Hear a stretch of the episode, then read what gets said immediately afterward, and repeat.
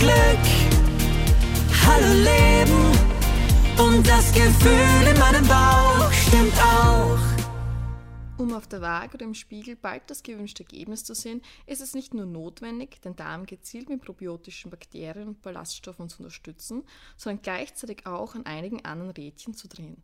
Mein Name ist Florentina und als Unterstützung habe ich meine Kollegin Ramona dabei und wir haben die Ehre, Ihnen neun Tipps für Ihre Wunschfigur näher zu bringen.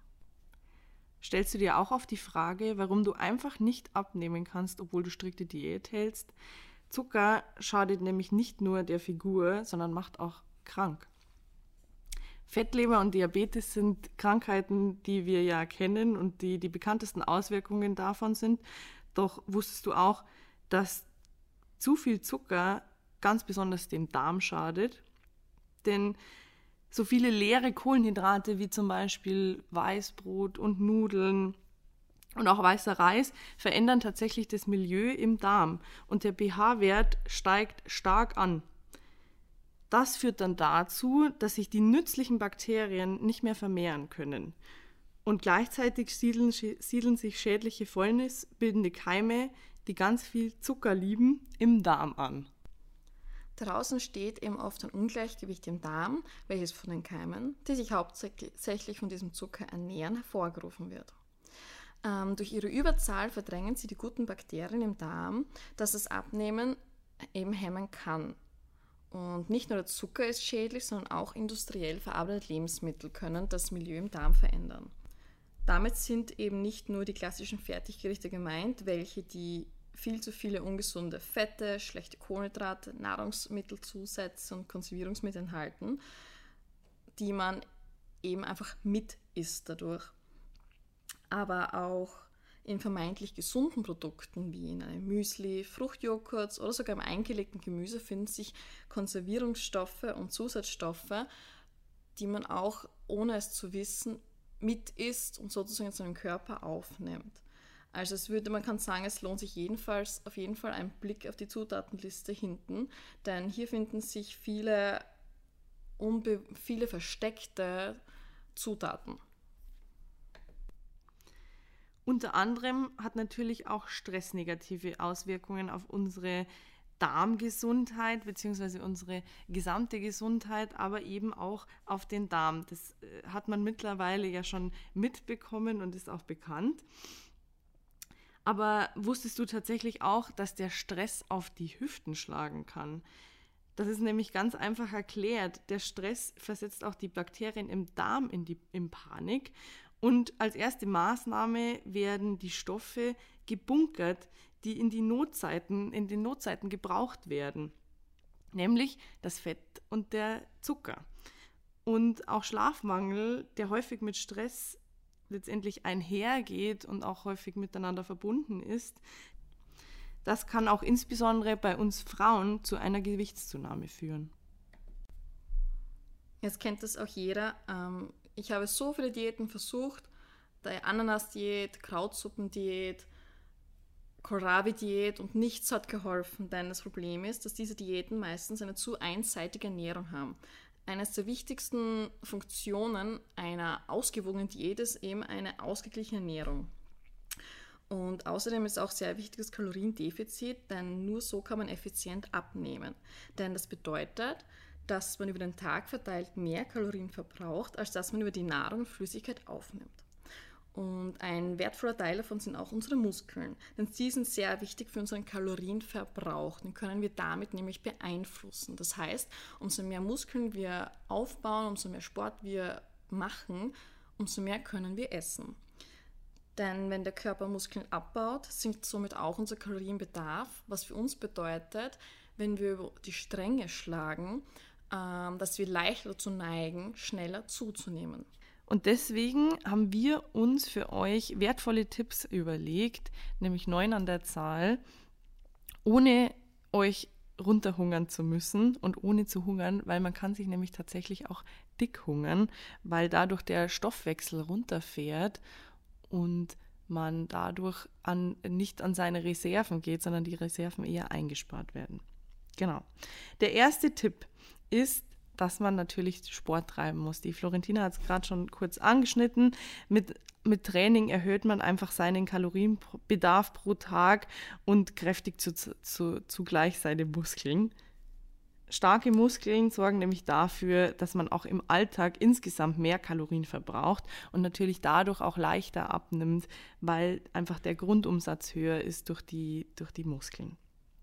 Der zweite Tipp ist, dass man eben auch Stress vermeidet, weil Stress ist zwar an sich nicht immer schlecht, weil er den Körper auch aktiviert und den Geist auch zu die, zum Höchstleistungen verhilft, aber dauerhafter Stress ist auch ohne Erholung nicht für den Körper gesund, ist einfach de facto ungesund und kann sogar so weit führen, dass der Hormonhaushalt aus dem Gleichgewicht gerät und sich das Fett sogar dann schneller ansetzt.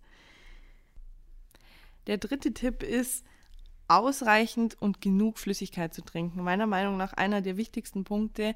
Man vergisst es leider viel zu häufig während der Arbeit oder der Schule, äh, genug zu trinken. Und es ist einfach für die allgemeinen Funktionen des Körpers sehr wichtig, genügend Wasser zu trinken. Und am leichtesten fällt es mir einfach, wenn ich das Glas neben meinen Arbeitsplatz stelle, das einfach immer gefüllt ist. Der vierte Tipp ist, einfach nur zu essen, wenn man wirklich hungrig ist. Oft denkt man, man hätte Hunger, weil man zum Beispiel Durst hat tatsächlich oder weil man einfach nur Appetit auf irgendwas zu essen hat. Einfach nur aus Langeweile essen, das ist auch sowas, was man gerne einfach im Homeoffice macht. Zurzeit gerne, weil der Kühlschrank dann doch irgendwie näher ist und einen keiner beobachtet, während man isst. Deswegen sollte man wirklich auf seinen Körper hören und den Unterschied zwischen Appetit, Hunger und Durst zu erkennen.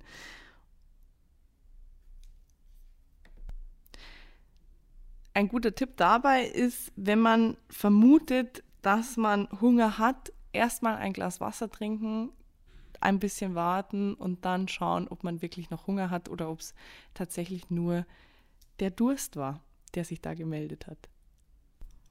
Ein weiterer Tipp von uns ist, dass du eben keine Süßigkeiten zu Hause lagerst. Grundsätzlich sollte man sich selber nicht verbieten, denn das erhöht natürlich mehr den Gusto darauf. Ich kenne das selber von mir, wenn ich sage, nein, Florentina, du isst heute keine Tafel Schokolade mehr oder kein Stück Schokolade, dann lustet es mich umso mehr. Ähm, aber ich selber meinen ganzen verschiedenen Diäten, die ich natürlich schon probiert habe, habe gemerkt, wenn ich jetzt mal Lust habe auf ein Stück Schokolade, dann darf ich ein, zwei Stücke essen, weil das schadet nicht. Es schadet dann nur, wenn ich jetzt sage, ich esse zwei oder eine Tafel Schokolade. Die Menge macht eben das Gift. Und damit man aber eben nicht in Versuchen geratet, ist es sehr hilfreich, keine Schokolade zu Hause zu bunkern und eher gesunde Alternativen sich heimzutun. Zum Beispiel, ich mache mir gern mit Topfen und griechischem Joghurt, Erdnussmus und Honig ein Snack. Das ist so meine gesunde Alternative, wenn ich richtig Gust habe auf was Süßes. Ein weiterer Tipp ist auch, dass es sehr hilfreich ist, die typischen Kalorienfallen zu kennen. Zum Beispiel Nüsse sind sehr gesund, keine Frage, enthalten gute Fette, aber sie sind hochkalorisch. Das heißt, wenn man auf seinen Kalorienbedarf achtet, können, diese Nüsse diesen Kalorienbedarf in die Höhe schlagen. Aber auch Chips und Schokolade, wie wir eh schon wissen, sind von der Kalorienanzahl her sehr hoch dosiert. Ähm, aber andere Fallen sind auch Säfte, Softdrinks, Müsli-Riegels und Müslis. Es hilft wirklich, wie bereits schon am Anfang erwähnt, die Zutatenliste zu lesen und allgemein auch ähm, den Zuckergehalt sich anzuschauen. Denn oft denkt man, ah, das ist ein gesundes Müsli, es hat, hat Früchte drinnen, ein paar kleine Schokostückchen, aber wenn man die Kalorienanzahl äh, durch, äh, sich anschaut und auch die, äh, den Zuckergehalt des Müslis, sieht man, dass es dann doch nicht mehr so gesund ist.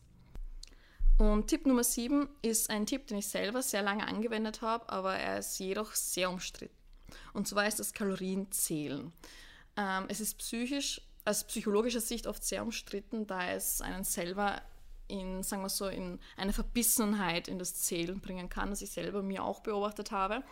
Jedoch ich, bin ich mehr auf Performance- und Leistungsernährung gegangen. Das heißt, ich habe bewusst mehr gegessen, weil ich im Sport meine Leistung verbessern wollte.